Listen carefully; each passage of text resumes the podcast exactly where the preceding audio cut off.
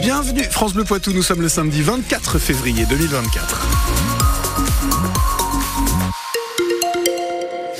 Quelques éclaircies ce matin, mais surtout du vent et de la pluie aujourd'hui. Je vous donne les détails de la météo à la fin du journal. Il est 10h. Les informations, c'est avec vous, Féline Loire du Haut.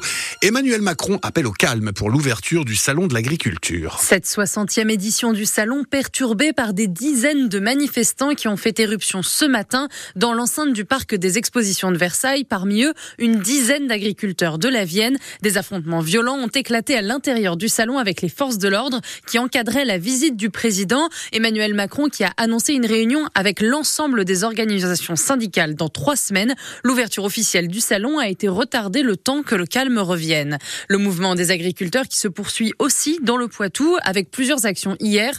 Côté de Sèvres, la FNSEA a occupé plusieurs centres Leclerc, à Niort, Partenay et Bressuire notamment. Et dans la Vienne, la coordination rurale s'est rendue à Chasseneuil du Poitou pour inspecter la provenance des produits dans les rayons du Auchan.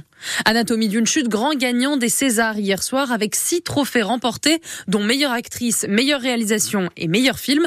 Et figurez-vous que plusieurs scènes ont été tournées près de chez nous, en Charente-Maritime, au tribunal de Sainte. Deuxième réalisatrice de l'histoire des Césars à être récompensée, Justine Triet a dédié son César à toutes les femmes, dont celles qu'on a blessées, car cette édition a mis à l'honneur les victimes de violences, avec notamment une prise de parole de l'actrice Judith Godrèche, qui accuse les réalisateurs Benoît Jacot et Jacques Doyon d'agression sexuelle.